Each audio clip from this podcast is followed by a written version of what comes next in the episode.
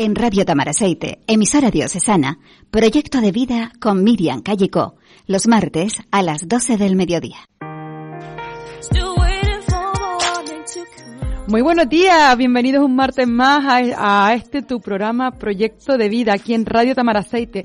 Cada martes a las 12 y 5 de la mañana estás escuchando la voz de Miriam Callicó Baez, autora del Regalo de tu Vida y coautora del proyecto Enervida. Hoy vamos a hablar de la esencia única e irrepetible de cada persona.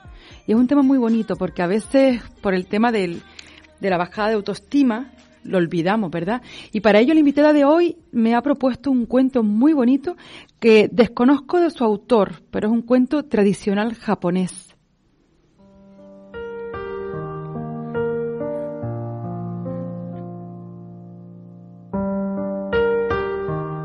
La leyenda de Momotaro.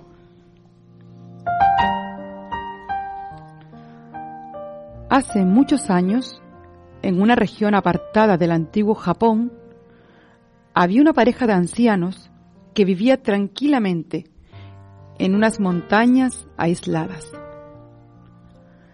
La pareja no tenía hijos y todo y que ya eran muy ancianos, oraban cada día para que los dioses les concediera uno. El hombre viejo había sido un poderoso guerrero samurái y había tenido un gran castillo, pero ahora estaba contento con su vida sencilla en el campo. Cuando un día la anciana estaba lavando la ropa en el río de aguas heladas, vio una cosa extraña que bajaba río abajo. Parecía un melocotón gigante.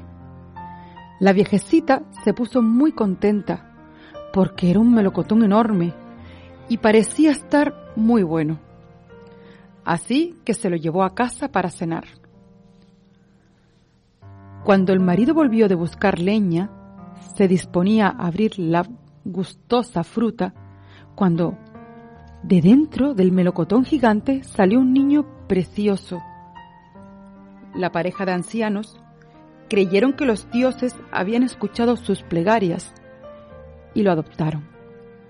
Le pusieron el nombre de Momotaro, que en japonés significa niño melocotón. La alegría entró en la casa y se volvieron a oír risas a todas horas. Los años pasaron rápido y el niño creció sano y fuerte. A los siete años, Momotaro ya tenía la fuerza de un hombre adulto y su padre lo comenzó a entrenar para ser un buen guerrero samurái. Poco a poco aprendió todas las artes del samurái, como la equitación, el tiro con arco, el código de los guerreros, esgrima, caligrafía, conocimiento de los clásicos chinos y un sinfín de cosas más. Cuando Momotaro cumplió 14 años, tuvo un sueño muy inquietante y real. Unos ogros malvados que venían del mar a saquear y a destruirlo todo a su paso. Eran muy fuertes y feroces y arrasaban campos y ciudades.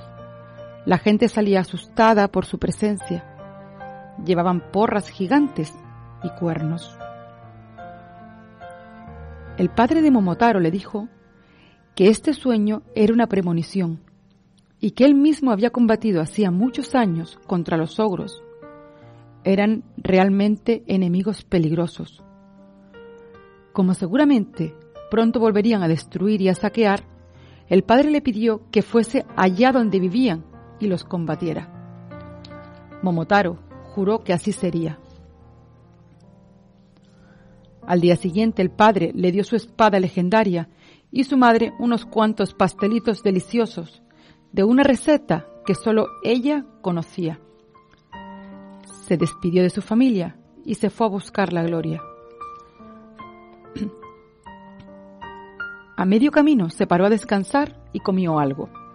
De repente se le acercó un lobo gigante de aspecto terrible, que decía ser el señor del bosque y que tenía una fuerza sobrehumana. La bestia se interesó por el olor que le hacía el fardo y los pastelitos de Momotaro. Le dijo que si le daba uno, se uniría a él. Momotaro le dijo que no le daría su pastelito entero, sino que compartiría el suyo con él para unirse. Momotaro y la bestia continuaron el camino.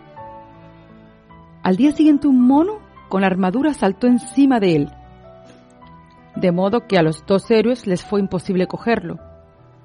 Era el típico mono juguetón, dotado de una gran agilidad, que le propuso a Momotaro el mismo plan que la primera bestia. El chico, sin dudarlo, le ofreció solamente compartir medio pastelito con él.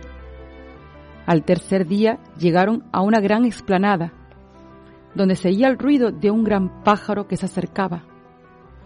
Parecía un pájaro fénix, el señor del cielo, que también le propuso a Momotaro el mismo trato.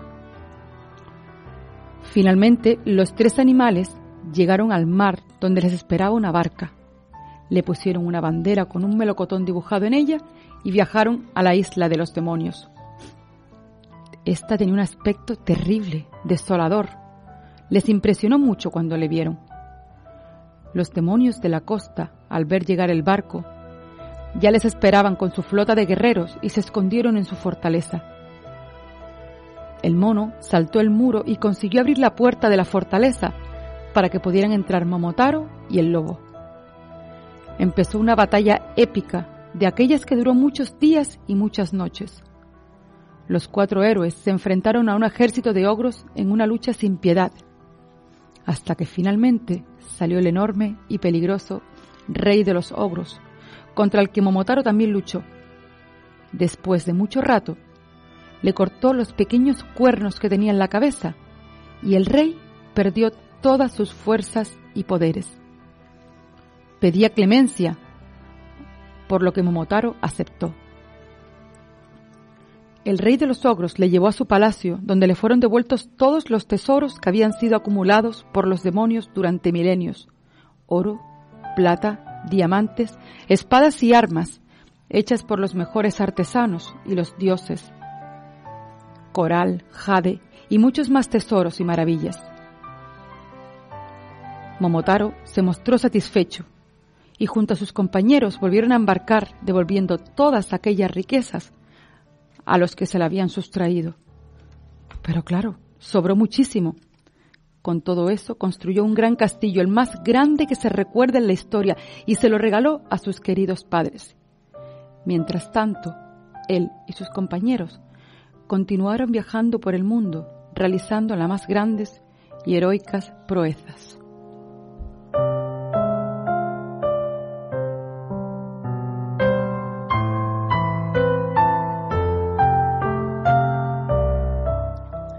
Este cuento es un cuento tradicional japonés que nos recomendó nuestra invitada de hoy y la verdad que está muy bonito. Además de este cuento de Momotaro, nuestra invitada nos quiere hablar del sentido de ser diferente y como ejemplo de esto nos nombra las muñecas kokeshi, que nunca las había escuchado. No sé si las conocerán, son estas muñecas de tradición japonesa que están hechas de madera de cerezo, pintadas a mano y que no tienen brazos al ser pintadas a mano, eh, no existe ninguna igual a la otra, de ahí el sentido de ser diferente.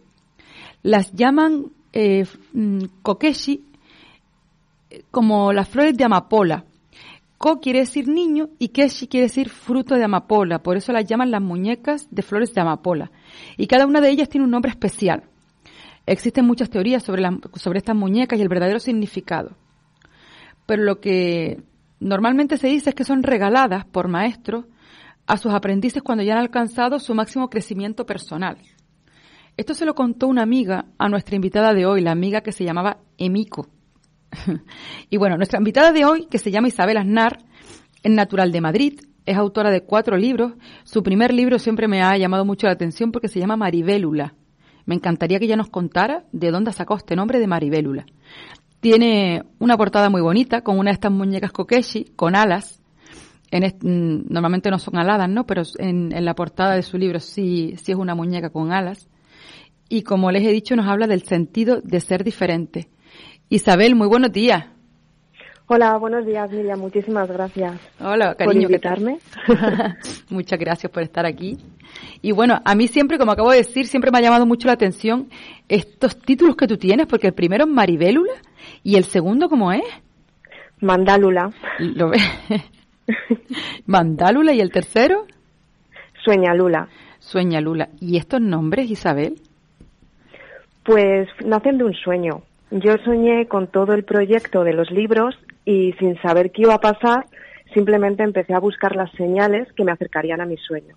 Fíjate, y, y, en, y en estos sueños te aparecían estos nombres. Sí, en estos sueños me aparecían estos nombres y no solamente es eso, sino que también una de las veces estaba paseando por un río hmm. y realmente vi el nombre identificado. O sea, sentí como una especie de crecimiento o desarrollo en mi espiritualidad y sencillamente vi el nombre y supe que tenía que poner estos nombres a los libros. Porque después ya tienes un cuarto libro, pero ya el título es más, más, más normalito, vamos a decir. ¿Cómo se llama el cuarto? El cuarto es el amor, es el camino hacia el perdón. Eso, exactamente.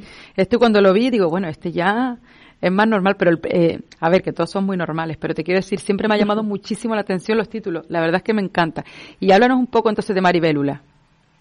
Vale, pues Maribélula es sobre el desarrollo personal de las personas. Hmm. Efectivamente, cada persona tenemos una parte esencial que nos hace diferentes es por eso por lo que empatizo tantísimo con las personas, sobre todo a la hora de conseguir el resultado que ellas quieren, ¿no? O sea, que busquen en su interior, que busquen lo más profundo de su ser y que se comuniquen con esa energía esencial que transmite el cuerpo, que simplemente es una sensación, es un recuerdo, se puede dar de muchas maneras. Y cuando empiezas a notarla, conectas con lo que es tu yo superior. Esa energía que realmente nos impulsa a tener los resultados en nuestra vida y está para todo el mundo. Lo que pasa es que hay que saber escuchar nuestro cuerpo porque es la forma de material los resultados en la vida.